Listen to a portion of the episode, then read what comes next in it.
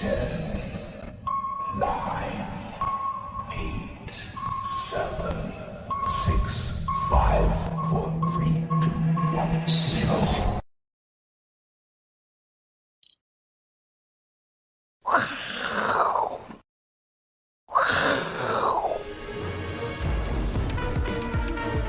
迎收看，我是金钱爆，带你了解金钱背后的故事。我是大 K 曾焕文。首先欢迎现场嘉宾，我们的财经 V 怪客 Vincent。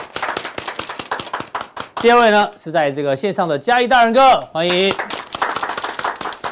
好，这个台北股市啊，今天呢中场呢小涨七点，好，小涨七点。那这一波我们看一下这个加权哦，基本上呢，哎呦，至少今天还是创盘中新高，是哦。那之前很明显都是加权在带动，但今天哦。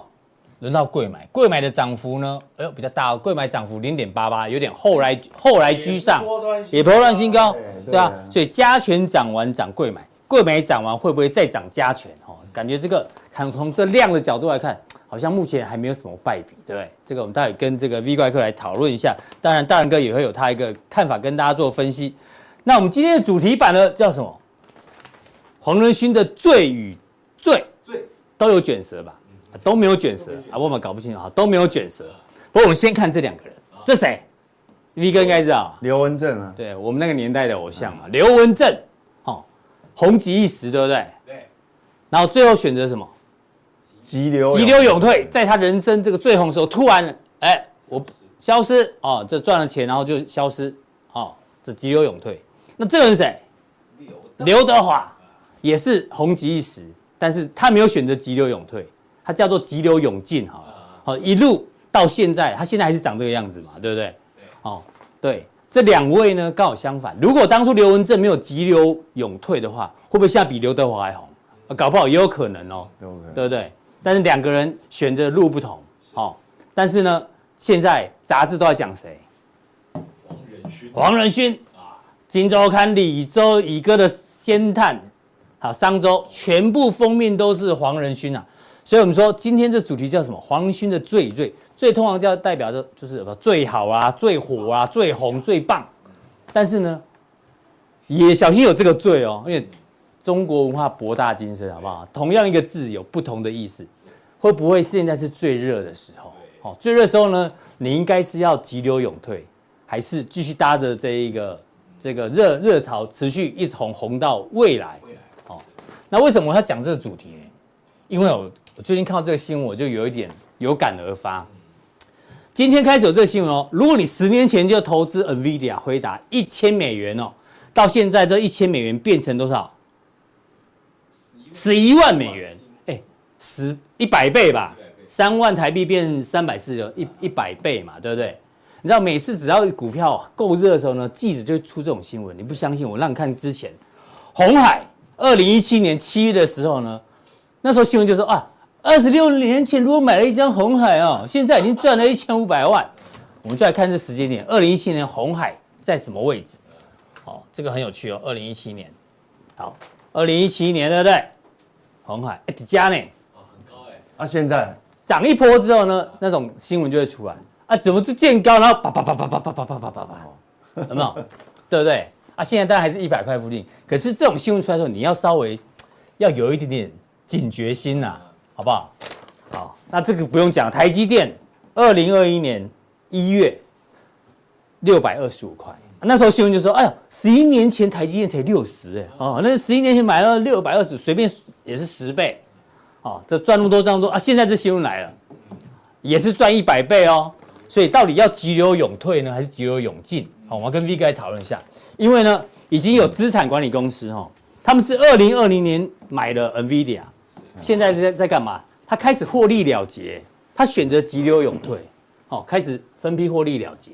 所以现在投资人想说，现在 AI 很热，或是你手上股票肯定赚了很多的，到底要不要开始有一点点获利了结，还是说没关系，像刘德华一样一直红下去，红到现在还在红，还是要学刘文正这样？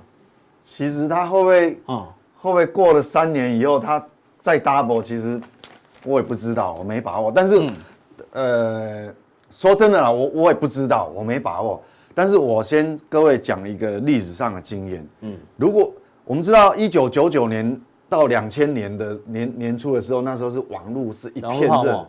啊，对，网络很热的时候，就是那个网络泡沫到最后阶段，但是还没有破，哦那时候还没有破，是非常热，非常热。那时候，哦，就一九一九从一九九八一九九九到两千年，那网络疯狂，那全世界我不要讲全世界的，光一个美国，可能那个只要有 .com 的公司，对，即便公司没有赚钱，大家都疯抢，那个未上市哦，我还讲未上市，所以那个有可能到几万家，可是可是。可是最后，但事后诸葛，我们回过来看，嗯，那时候可能有一千家公司，可能有九百九十九家后来倒掉，倒掉，对啊，没错。真正存活，最后谁会存活，其实不知道。是。那那一家，如果你那时候有投资海外的 ETF，嗯，或是海外基金，哎，因为个股台湾人没有那么猛啊，还敢去压，但是你会去买科技的 ETF 嘛？对。那时候任何一家。任何一家 ETF 一定会有投资一家公司，嗯，你猜是什么公司？哪一家？一九九零年，哦，雅虎，呃，雅虎还不是第一名哦，嗯，买最多是哪一家？也不是亚马逊，也不是，呃，你讲 eBay 嘛，也不是，嗯，但是那些有些会有，嗯，但是所有的科技 ETF 一定会买一家公司，叫做 Cisco，思科，对不对？我们来看一下思科。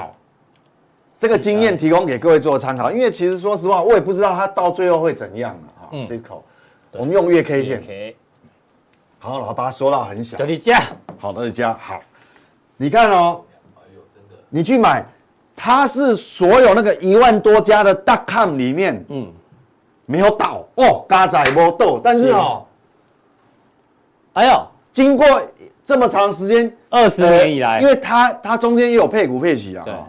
或是哈，嗯，大概如果用总我我们用总市值的，它我不知道它这个可不可以用总市值还原，大概在这个地方就是二零二一年的时候，是。终于解套，二一二零二一的年底，哎呦，过了二十年才解套，对，嗯哼，那 NVIDIA 到底会不会变这样，我也不知道。那时候全世界所有法人、所有研究机构全部认同，嗯哼，网络世代。对。你没有它，唯一选择思科。哦，对，你没有它，你就 low 掉了，对？那现在，那现在 AI 唯一选择 NVIDIA，NVIDIA，那嗯，哎，我也不知道。我们当然不是说 NVIDIA 未来会会马上跌啦，而是有这历史的借鉴，让大家做参考。对，对不对？就像我们刚刚讲，你如果手上有一些股票获利很多的，也许你可以开始慢慢的调节。对，那我我所以有这种有这种历史的故事，那。我的想法哈，如果站在台湾，呃，台湾制造业的角度，我觉得我也不要去赌，它会不会是王者？嗯哼，对，搞不好 AMD 出来又一个什么很厉害的晶片，对对不对？都有可能。对，搞不好它就比像 Cisco 也是，虽然它它公司还是后来还是翻起来啊，但是、嗯、那但是我一样的观念就是说哈，我我我我不要去压你了，是但是哈，你只要是 AI 的这个趋势哈。我卖铲子就好，我干嘛去挖金矿？嗯哼，是，不管是你最后上来，还是 Microsoft 上来，嗯、还是 Google，还是亚马逊，嗯、反正你有需要的的东西，嗯哼，我们就当军火商，谁看台湾能够供供应你什么，我们去买那种公司，比较、嗯、至少风险比较小。是。对，好，所以这个东西我真的不知道。对，因为媒体实在太热了，我们就提醒大家一下，卖铲子相对安全啊。对，对不？真的，我不要，我不要跳进去去挖金矿啊，万一没没没挖到。对啊，那趋这个趋势是对的，是没有问题的。对，但是单单压个股的话，风险稍高。对啊，对啊，对。在这个 NVIDIA 很热的时候呢，提醒大家有这一个历史的经验给大家做参考，好不好？那回过头来了，我们要关注一下上个礼拜的美股，哎，表现不错。但除了一个原因，除了这个原因之外，这个违约终于解除，倒债警报解除。所以他笑是因为。不是他跌倒哦，哦哦对啊，我以为我以为他跌跌倒，后来起来没事，所以他笑。了，也可以啊，也可以，对，他笑，他跌倒之后爬起来也是用笑来化解嘛，呃，那个沙包啦，沙包啊，哎，对吧？不过我跟你讲，倒债的危机解除，但是利率倒挂的危机还没结束哦。对啊，还是倒倒挂的危机还没结束，好，这让美股上涨哦。那另外，待会 V 哥要要这个分析一下经济数据嘛，哈，非农就业数据里面之前呢，我们看，既然要继续这个倒债危机，没代表美国财政部可以开始发债了，有发债的权利。那这样可以发债呢？我们之前就提醒大家这件事情哦，它会变成资金的吸尘器。那现在华尔街分析师也在讲了哈，如果这样子开始发债之后呢，可能美股哦会有一些，比如说哦，摩根大通认为开始发债之后呢，哦就收缩资金，嗯，大概可能会有跌五趴。花旗认为哦。哎，差不多也是会跌五趴左右。对，那过去有一段时间哦，他们抓的是两千年到两千零二年哦。画面上你看红色这个呢，就是这个财政部的现金现金现金账户，就是它如果越多的话呢，代表什么？它一直在发债，发债给你，你拿钱给我买，所以我的红色现金就会变多嘛。那这往下代表现金变少。那蓝色线跟绿色线呢是美股。标普跟纳斯达克走势，但它是导图，就是说越往下呢，代表美国股市越强，所以呢，美国财政部的现金越来越少，哦，就是它没有在收缩资金的话呢，股市就会一直涨，越涨。对，那开始开始这个发债收缩资金，我的所以我的现 cash account 会变多嘛，现金财政部现金变多之后呢，美股就会跌哦，这个合理啊，因为因为这个要留意一下，这个也合理，因为。美股哈，尤其是科技股，总是会跟市场的流动性有关系嘛。对哦。那你市场的流动性如果被，因为发债发债到最后交割就是一手交钱一手交货嘛。嗯。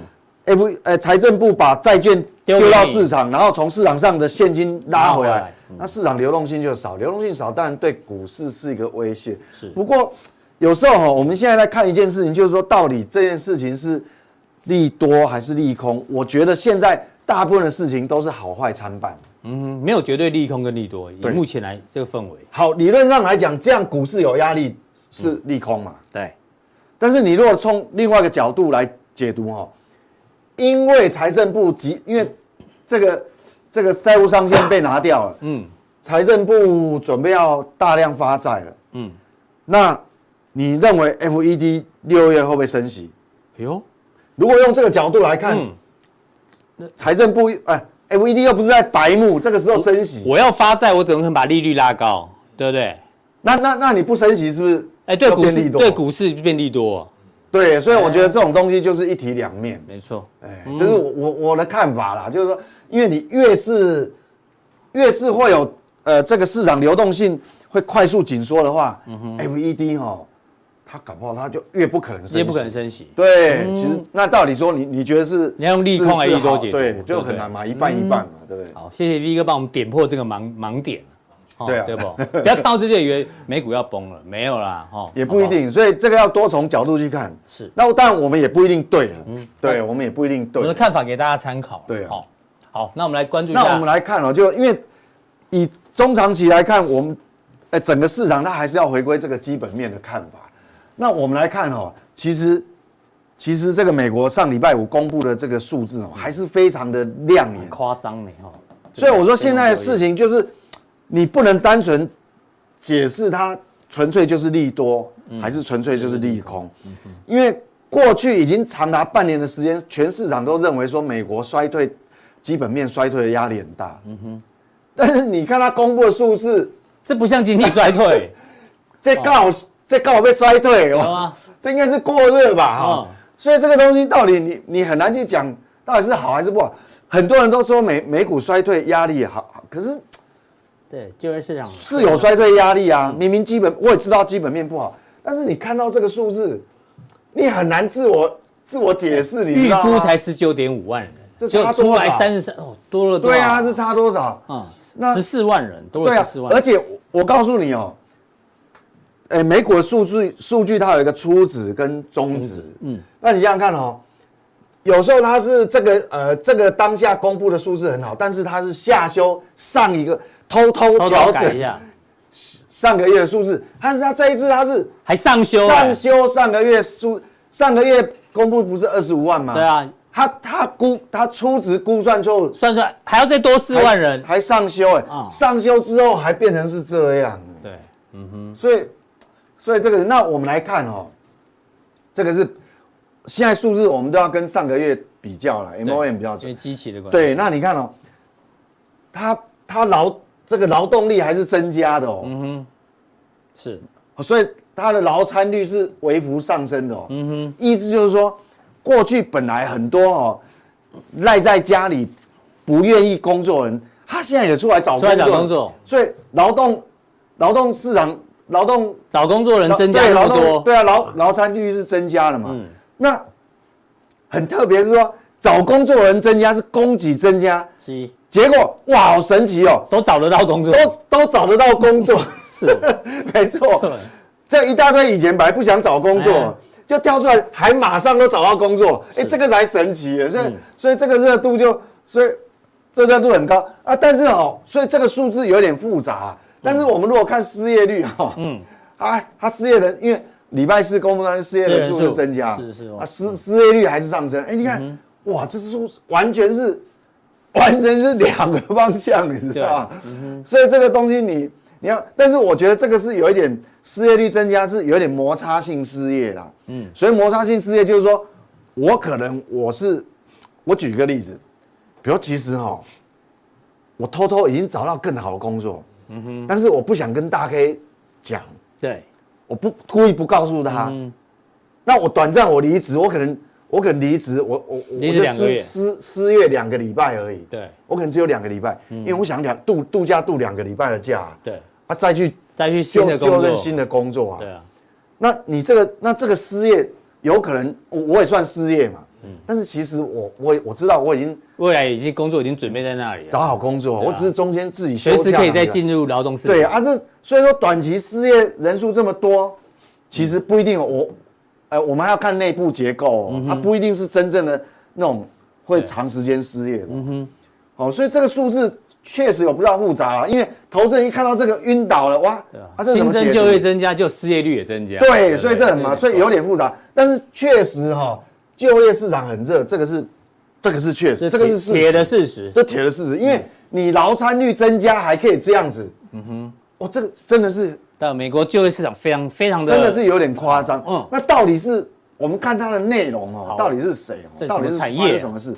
这有这么多产业嘛？嗯，有营建、制造、交通运输、休闲娱乐、公用事业、零售销售、政府啦，哎，政府金融业等等。嗯，我告诉各位哦，如果是零售销售哦增加很多，嗯，哦就蓝色的蓝色，对，蓝色是新的。如果这个是跟这个一样长，我告诉你哦，嗯。大家皮就绷紧一点。嗯哼，六月会升息哦。如果零售销售就要拉起来了，你知道吗？那就可以升息。对，但但是但是我们看最长是什么？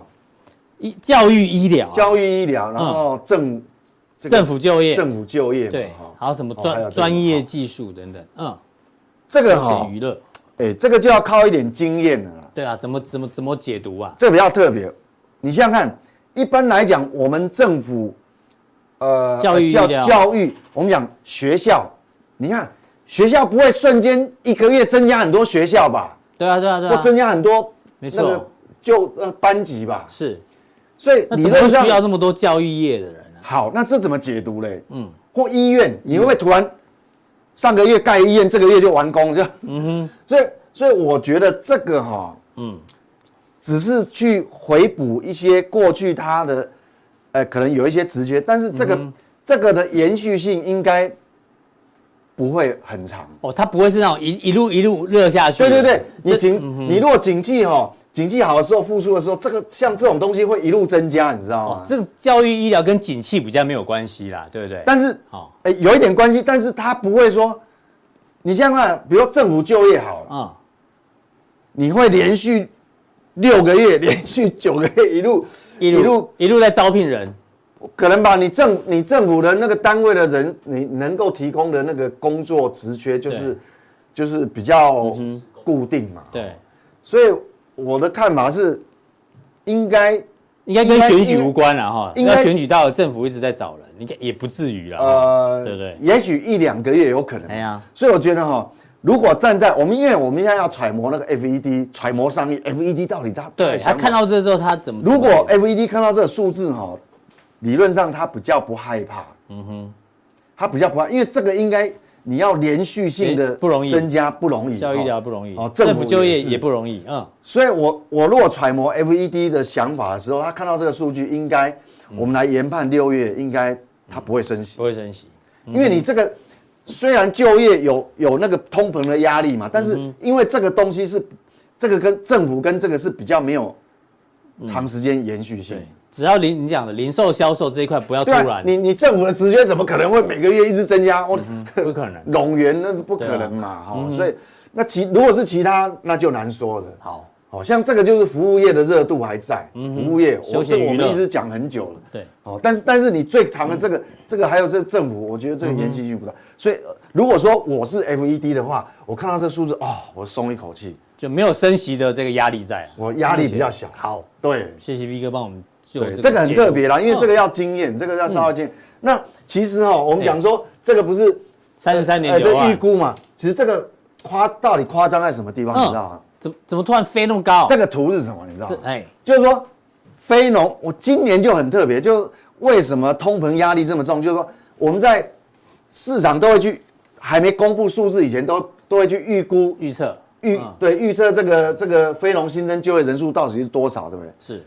你知道吗？就每一次都估错，嗯，已经一年了，每一次都估错，结果公布出来数字哈，都是市场预估还要高。哦，优于预期，结果连续十四个月，连续十四个月，已经十四次了，市场预估的非农就业数据都低估，因为实际上数字都很好，就惊讶值已经喷到十四了，每次连续十四个月。十四个月，市场都预测每个月一次嘛，嗯，所以你知道为什么？哎，以前错误没那么多呢。对啊，所以所以你知道为为什么说那个那个薪资通膨的压力会会一直压在那个 FED，压在他一直放在心上，那个石头一直放不下。嗯，啊，那每次真的是这个是预估都都都预估错误哈。那我们来看哦，这一次的劳参率增加，如果说我们 focus 在什么地方哦，这个所谓的。呃，这个壮年，嗯，壮年什么叫壮年？美国的壮年哦，它的定义是怎样，就二十五到五十四岁哦。你看，它的劳参率哈，哎呦，一直增加。这这个已经是回到，哦，你看都已经久了呢，二零零七年了，二零零七了，你看。所以你看哦，真的确实是，壮年都进来工作了，嗯，对，早一点，这个有点人人力有时候供不应求，真的是这样。嗯哼，所以哈，难怪。还是要开放阿米狗进来了，是对啊，需要墨西哥朋友来帮忙。对啊，那我们来观察哈，很重要，就是我们刚我们在揣摩这个 FED，看到这个就业报告那那么多资讯以后，他到底想法是什么？嗯，那我们看这个也是很重要的。对，平均时薪，平均时薪，哎，继续，我我告诉各位，这个是月增率哦，嗯，这不是年增，这月增率代表每个月的薪资都还在成长，已经已经连续那么久了，是。好，都是每个月每个月月增嘛，那每个月都每个月都在成长。虽然它月增没有像上个月那么多，但是还是增加嘛。嗯，对。就像你，你一颗茶叶蛋上个月十三块，这个月十四块，你还是涨嘛。虽然你你的你的月增率也许变小，但是你还是涨嘛。嗯，所以确实还是有一些压力啊。幸幸好刚才我们这个图哦，我认为这这个这两块应该比较没有延续性。政府跟哦教育哦，不然的话。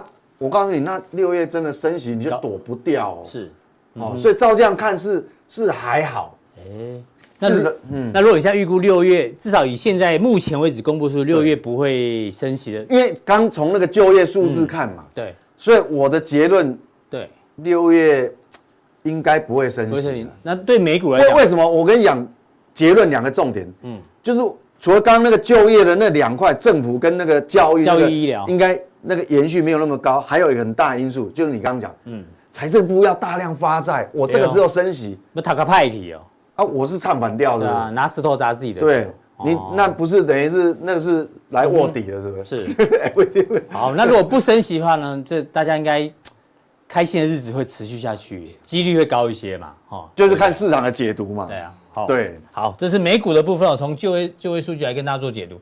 那最后呢，还有一个啊，还有一个啊，哎，好，还还有一个就是这个，我跟你讲哈，这个是代表什么意思？就 FED 看到这个报告哈，至少他他他的那个那个压力没有那么大，是说，因为我们我们在几天前不是还有公告一个，就是职缺是不是还有那个一千万？对，一千万，一千一零一零一千零十万人，很恐怖，职位空缺。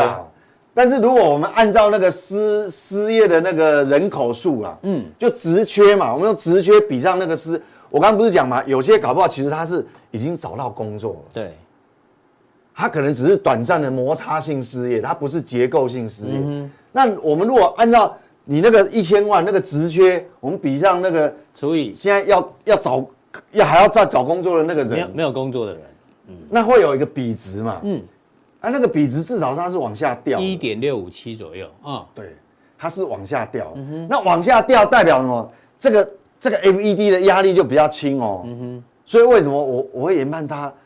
这是我主观呐，对，但不我搞不好我错也不一定啊。我主观认为它应该六月就不会升息，因为这个是往下勾。如果今天是这个是往上又往上勾的话啊啊啊继续升息，那三息就很可怕哦。是，比如说你的未来流市场流动性因为发债的关系会紧缺，你又升息，嗯哼，那是双重效果呢。那个倒挂倒挂又乖离又更大啊，对，大概是这样。好，这个这个教也顺便经验啊，经验值就教给各位。就我我的逻辑是这样看的。你看，光一个非农就业数据，V 哥可以讲这么细，你要去哪里看呢？对不？哦，找不到了。哦，扯不。好，最后一题，还有一个还没补充啊。啊，这个就是市场了啊，这个就是市场。是啊，这跟市场有关系，因为五月份流入科技基金的月度资金哦大增，那会不会会会不会就？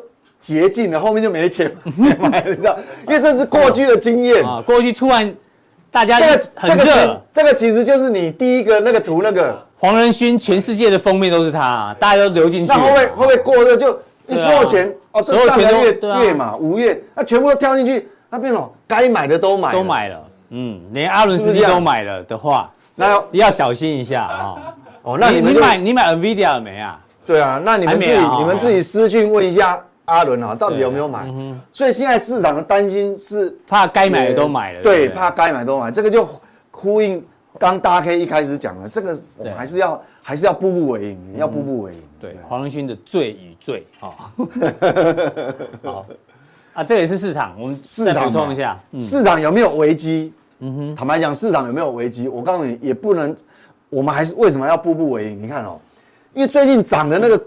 那个、那个、那个乖离很大，就是大公司、大全职的都一直涨，对，因为罗素一千嘛，嗯，好，这罗素一千跟罗素两啊，罗素两千两千都是那个小更小的，对，那个很小，罗素一千都是大的嘛，全职大排排前面的，那你看哦，一千是涨这样，已经准备要挑战那个 高点了，对，然后如果罗素两千哦，因为可能中小中小银行比较多了哦，距离高点那边呢好远。所以，我跟你讲啊，这个一一个一个市场两个世界，对啊，一定要选对标的啊。所以你说有没有泡沫？嗯哼，其实很难说，搞不好这个泡沫也不小。好，这个还是我们要留意的。好，最后一个主题啊，今天报纸有提到这，又是阿伦斯基提问的哈，外资跟散户对决，V 哥怎么看？光台湾五十反一啊，哈，反一就是希望这个股市会跌的嘛。它如果涨的话呢，代表代表什么？代表股市是跌。散户现在的融资余额有九十九，大家把融资定位为散户，但是也不一定，没关系，不一定，对啊，九十九万张，哦，然后呢，外资借券有四十八万张，哦，嗯，那你融资去买这个五台湾五十反一，是希望它涨嘛？希望它涨就希望股市跌嘛？希望它暴跌，对啊，对外资借券卖出什么是是是是认为股市会涨，所以它反过来，这两个像媒体来讲，两个对干，你觉得呢？这有参考值吗？嗯，像这像这种筹码的变化，你觉得？其实这个还还没有我很害怕的现象出现。嗯哼，如果是如果是买这个台湾五十反一的是外资买很多的时候，哦，那我就会害怕了。嗯哼，因为法人通常哦，他有避险需求，一定事出必有因啊。不过，但是散户买很多，嗯哼，这个我就比较不敢大胆研判了，因为。因为散户有时候短线也是会对的哦，嗯，但是但是你波段拉长偶尔也会对一下的，但是你波段时间拉长的时候，通常它错的几率会比较高啦，但是没有绝对，嗯，所以这个我比较不敢去大胆去去预测了。还好还好，你秀出来这资料不是外资买很多，那我就会害怕。对，还好最坏的状况没有什么，如果外资这这是外资买很多。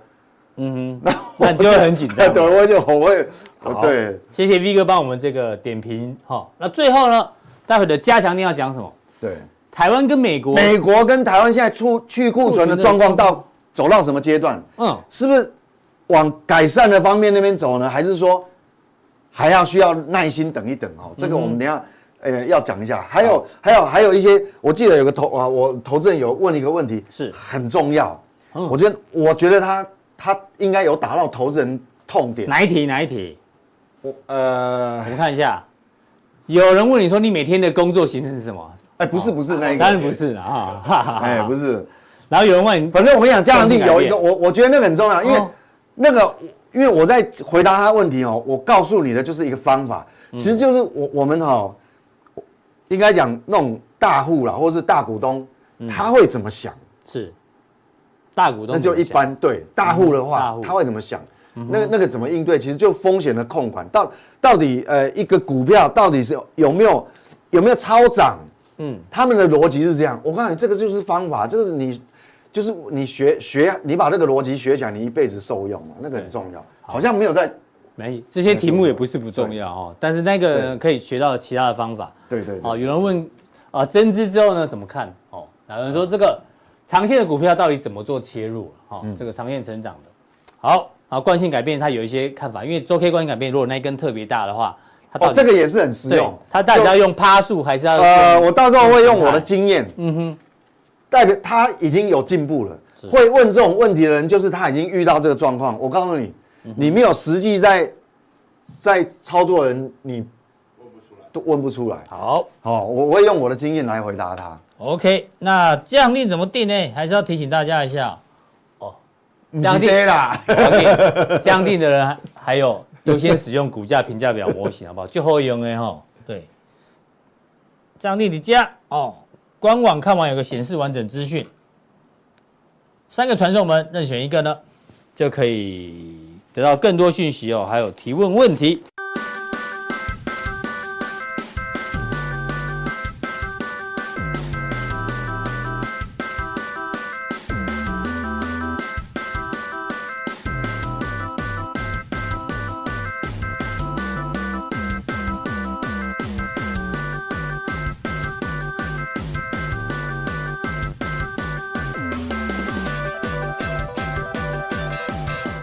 那我们下一位的来宾呢，是在线上的大仁哥。大仁哥今天要跟大家分享什么呢？他要分享全球股市现在资金的流向怎么看哦？我们抓了，哎，很明显哦，最近全球股市呢都往哪里跑？科技股，就刚刚 V 哥那张图一样，嗯，连七周买超，哎，越买越多，越买越多，哈，这个是族群的部分。那如果以全球的地区来看的话呢，这是前一周，哦，这是上一周，国际型的呢，就全球型基金呢，本来是买的。啊，上个礼拜变卖，美国呢本来卖的，要变买的，欧洲基金连卖两周，难怪这么弱。哦，新兴市场，但台湾也算在里面哦。上上周是卖，哎呦，这是变大买哦。哦，亚太不含日本，本来卖的变买的，拉丁美洲，哎呦，连买两周哦，这大家可以参考一下。然后呢，这个是连卖两周，所以全球资金的一个流向，它会影响各地还有各个板块股市的表现。我们看大仁哥有什么样的观点跟大家做分享。各位，我是金钱报的现场朋友，大家好，我是嘉义的大仁哥。今天是星期一，我们台股随着上周五美国大涨七百多点，还有非农就业数据优于预期，也是一个开小高的一个走势。为为什么会开小高？因为我们上周五已经。涨过了哈，所以说这个走势是健康的。然后在盘中也创下了波段的高点，收盘也是创下了，虽然是它是收一个小红，但是也是创一个近期的波段的收盘高点。量能来讲的话，是一个量缩的格局，但是还在我们的供给量的范围以内。好，我们回顾上周我们台股，在我们消息面来讲的话，最热门的是我们的 NVIDIA 啊。NVIDIA 造就我们台股上涨吗？诶，这样好像是不是就完了？我们要探讨的是，当连续上上涨的以后呢，要去探讨它背后的支撑上涨的因素是什么？假如说是 NVIDIA，诶，它的风潮过了，可能就会非常的容易拉回。那么要了解到背后真正的靠山是谁？刚刚我们的主持人大 K 已经破题了，他就是分析的等着国际上周的资金走向哦。我们可以从他的分析中间了解到，上周我们整个股票型基金在国际股市来讲的话，比较有利的是美国股票型基金，还有我们的新兴市场以及亚太地区的股票型基金，哦，都是有比较大的一个资金的注入。那么今天就从我跟我们台股比较有比较性的亚洲市场，来跟各位做资金上的说明，让各位了解到，哎，资金是不是有在我们的台股上面？假如说有的话，那么我们的台股对未来持续上涨是有帮助的。以下用图卡来跟各位做说明。好，我们看到我们的图卡主旨非常明确的就跟他讲，指数攀高后的背后靠山稳吗？好，就是以刚刚我们的大 K 讲的。资金流向定江山。好，我们来看跟我们台股比较有比较关系的一些亚洲市场。首先呢，在比较以前呢，再跟各位。复习一下影响股价的要证哈，第一个当然就是三观哈，就是基本面、消息面、技术面。好，现在的基本面如何？消息面如何？消息面是好的啊，技术面呢也是上涨的格局，所以说它是比较容易有一个上涨的趋势。资金呢有量才有价，我们现在都还在供给量，现在都还在供给量啊，算是安全的。好，汇率热情涌涌涌入吗？哎，好像没有。中立好，利率呢？商品杠杆指标就是我们的债券市场如何？债券市场就我们的上周债券市场来分析来讲的话，以投资型的债券是获得资金的一个挹注的哈，所以说以利率来讲的话，债券的避险资金还是有的。好。政治来讲的话，是影响到全世界的股市最不确定、难以捉摸的一个凶手。那么，政治的地缘政治方面来讲的话，到目前为止啊，有一个降温的动作哦，有降温的动作。那么，就是对未来的股市是有利的。好，所以说我们就非常简单的用这一张表啊，来跟各位做目前的整个影响股价的状况是如何哈。这张表大家可以去常常的。检视你手中的持股到底是有没有危险啊，或者是可以再继续持有。好，我们来先来看日经指数来讲的话，日经指数我们要看的是它在跟美国合作以后，合作以后股票就往上非常凶悍的往上走啊，非常凶悍的往上往上走。但是我们的政府也有跟。日本有比比较密切的贸易上的交交流啊，可能是不是会有影响到我们未来会继续往上走，也是有关系的啊。我们来看，就我们的美元对日元的汇率来讲的话，日元现在都还在贬值的一个低档区哦，它往上是。贬值哈，它最重要的是要创造一个观光的人潮以及出口的贸易哈，因此日本股市未来应该还是往上走哦，这个是影响我们台台股比较大的一个影响因素。我认为这应该是一个正面的影响啊，只要日币不要往它往下的话是升值，只要不往下升值，就是说币那个币神的。心里没有那么样的强哦，所以说我们是正面看待的。以韩股来讲的话，它也是跟美国的密切合作以后，股市也是往上走的，但是它的汇率呢也是往上升啊。所以说对韩国来讲的话，跟我们竞争性比较强的。刚刚日本是跟我们合作性比较强的，韩国是跟我们的竞争性比较强的，它的。货币已经开始升了啊，造就它的股市指数有创高的一个状状况啊。因此，假如说韩元继续继续升的话，那么它还会再继续创高。因此，有一些跟我们台股竞竞争比较强的类类股，比如说地润啊，还有我们的晶圆代代工等等，是不是会压缩到哈？持要持续的去做关注。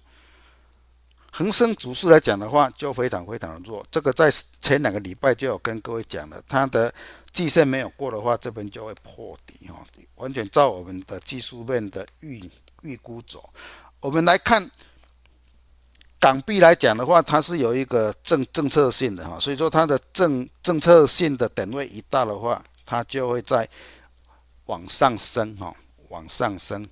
但是你往上升也没有用哦，现在已经做破底了，证明说整个港股它的走势是跟陆股是一致的哈，陆股已经跌破颈线位置区，而且它的币值是往上贬的哦，它是往上贬贬值的，所以以大陆股市来讲的话，因为在币值是往上贬的，它的压力都比较大哈，压力都比较大哈。好，我们。常常讲南下政策，因此南下政策，它是在哪一个地区发挥到南下政策一个经济上的利利多？我们来看整几个国家的走势。首先是看到市场最大的印度指数哦，它是持续性的做一个多头往上走的格局，已经快来到前面的波段高点，而且我们来看到它的汇率是是升的哈。汇率是升的哈，碰碰到前前面的低点以后是往下是升的，那往往下升以后，它会再一个整理完，应该会再继续往上，代表说热钱已经持续的进入到印度啊，进入到印度对我们的台股有什么影响呢？当然，我们的一些厂商在那边设设厂的厂商可能会有一些利多的存在啊，这个是我们要去追踪的。好，第二，再来是越南。越南呢是我们南向政策投资非常多的一个地区。我们就越南的指数来分析的话，它从高点下来已经整理了半年了，哈，已经整整理半半年。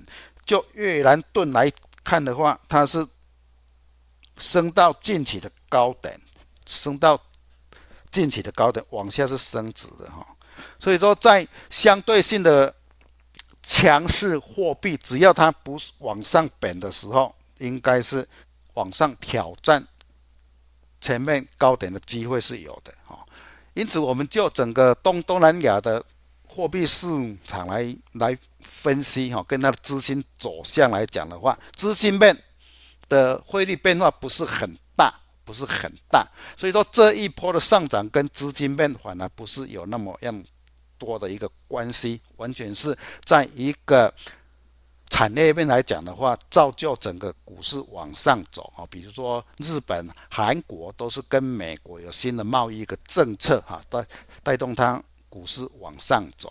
那么我们来看下一张图，我们的泰国来讲的话，也是跟美国联动没有那么样的强，它就是持续的往下走，而且泰铢也是往上贬的哦。所以说泰国来讲的话，在未来可能会面对重重的压力哦，可能会面对重重的压力。那么泰国跟我们台湾的联动性啊，只是观光上的一个联动性，产业链不如印度跟泰国，所以说对我们台湾产业还 OK 哦。即使它跌的话，对我们台湾的产业应该是还 OK 的。好，我们接下来看我们的台股哈，台股的币值就是代代表。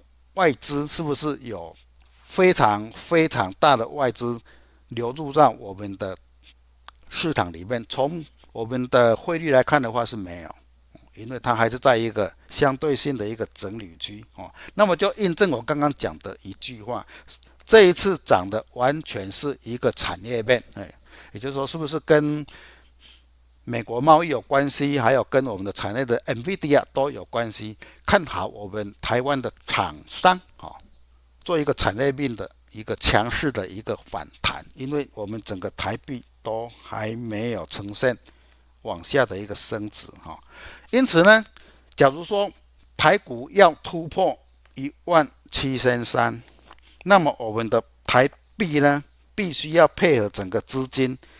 大量的流入我们台股市场，台币必须要往下贬到三十块附近，哦，所以说这个礼拜跟下个礼拜要去注意我们的台币汇率是不是有升值的空间，有升值才会突破一万七千三的一个压力大压力区。假如说没有的话，那么一万七千三可能就还是一个压力的所在。这个礼拜就是要看资金面有没有真正的流入到台股，因为这一次的往上走势，从贸易面跟产业面，要在贯穿上面的压力，必须要资金面要流入我们台股，所以说台币必须要升值，是这个礼拜最重要的走势之一。好，那么我们来看道琼上个礼拜五哦，在非农就业数字。以及六月不升息的一个预期的效果哦，拿出一根七百点的长红棒啊，那么前面还是一个压力所在哈，前面还是我们的本周还是它的一个压力所在。在我们上周就有跟各位讲啊，未来的道琼应该会涨得比纳斯达克还要凶哦，还要凶，因为纳斯达克已经。上涨了一大段以后，可能要休息一下哈，因为不管是从升息方面来讲的话，或者是产业面来讲的话，纳斯达克应该会有一个略略于道琼工业指数的一个走势，但是它还是一个支撑点哈，支撑点还是在十日线哈，十日线还是在它的十日线。本周的一个强势股推荐啊，当然就是要推强的哈。盘势强，我们就要推强的强势股啊。汽车零零组件的必应啊，就它的技术面的一个教学是，它已经突破，正式突破一百块，今天收涨停啊。那么它的一百块就是一个支撑区啊，不用追高，但是有压回到支撑区的话，大家就要去关注一下啊，大家就关注一下。第二档来讲的话，是荣刚军工股的荣刚哦，它已经。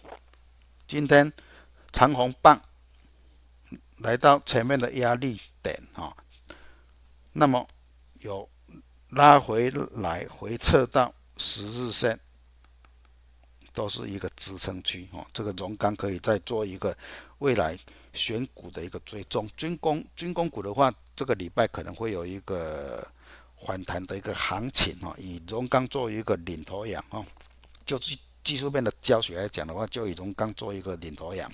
好，本周的大盘周 K 已经高于上个礼拜，代表说第一天就是以一个强势的一个表态啊，强势的表态，而且已经突破前面的一个压力区，所以说未来。台股的支撑区就以上个礼拜的一个低点啊，上周的低点为它的支撑区哦，为它的支撑区。压力点呢，就要上看，这个就是压力点啊。周以周线来讲的话，是一个压力点哈。虽然它的幅度会比较大哦，但是压力点要先画出来，让各位看到它的压力位置在什么地方，才能够作为一个投资的。一个区间啊，这边就是它的压力点啊。以上就普通定跟各位所做的说明。那么等一下在加强定来讲的话，我在前两三个礼拜就有讲，台美二十一世纪的贸易倡议是影响我们台股长线的一个非常非常重要的一个主题。假如说它持续的内容持续的加强的话，那么对台股。一定是一个非常非常强势的支撑啊！所以说，在上个礼拜是已经签署第一阶段的贸易倡议，那么台股的强势类股要追踪的有哪些？等一下再加强錠为各位做说明。谢谢各位。